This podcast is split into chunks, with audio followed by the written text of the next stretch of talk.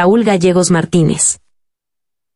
Ilustraciones, Jonathan Clemente Sánchez Álvarez. Revisión ortográfica, Lourdes Damaris García Rodríguez.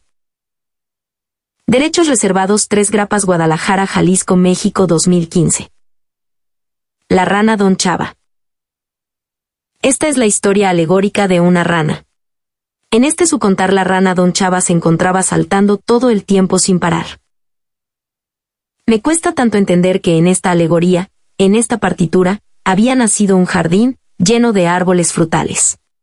Una corridilla de gardenias, que se enraizaba en una fuente en donde en este lugar se habían formado dos regalos.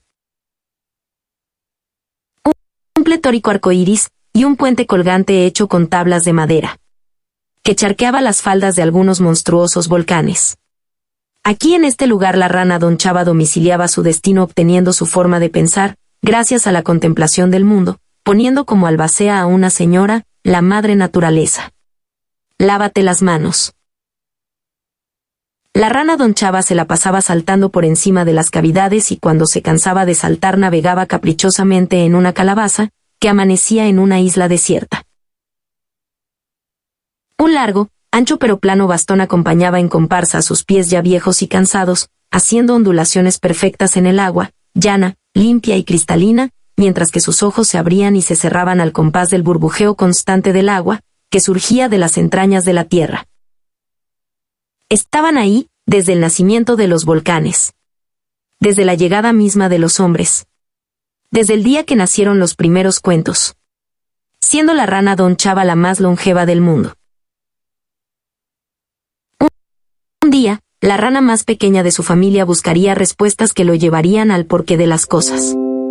Me refiero al derecho de todo ser racional, conocer la verdad de la mano del conocimiento.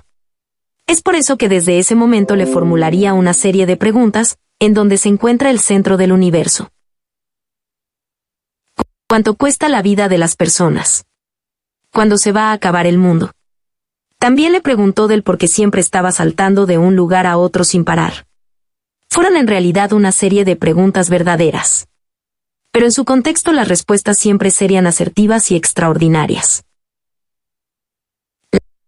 La rana Don Chava le respondió, el centro del universo se encuentra debajo de tus pies, ya que el universo fue creado en forma concéntrica, con un solo propósito, que cualquier ser pensante concretice sus acciones en sus propias manos, desde el centro del universo. Y bajo esta perspectiva, tenga la capacidad de transformarlo. En otras palabras, tú eres el ombligo del mundo y del universo. En la noche, la rana don Chava merendaba dos tortillas quemadas y tres granos de arroz. Y contestó, la vida no tiene precio, pero si se me precisara un valor específico humildemente, contestaría que mi vida valdría 29 monedas de plata, porque el Hijo de Dios le costó al mundo 30 monedas de plata. Ya que nadie, absolutamente nadie, puede estar por encima de Dios. Del el por qué saltaba a cada instante sin parar, la rana don Chava repuso, las ranas deben de estar en constante movimiento, en un constante aprendizaje.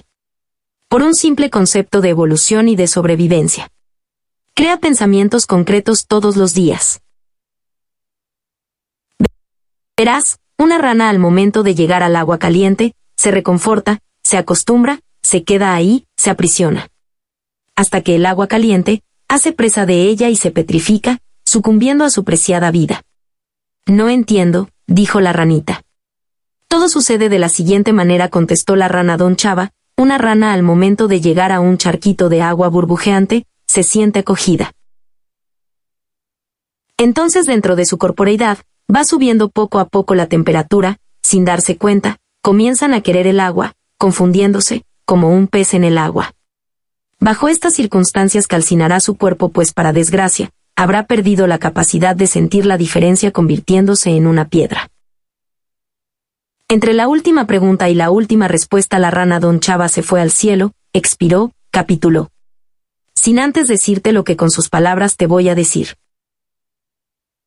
El mundo se termina cuando individualmente se retiran tus restos en el cementerio y se pasa a otro estado de conciencia mientras que en algunos casos desafortunados las ranas ancianas se retiran del mundo, cuando se les deja de preguntar Se les abandona en un asilo y se convierten en los mandaderos de su familia.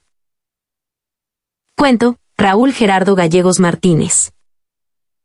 Poeta y escritor mexicano.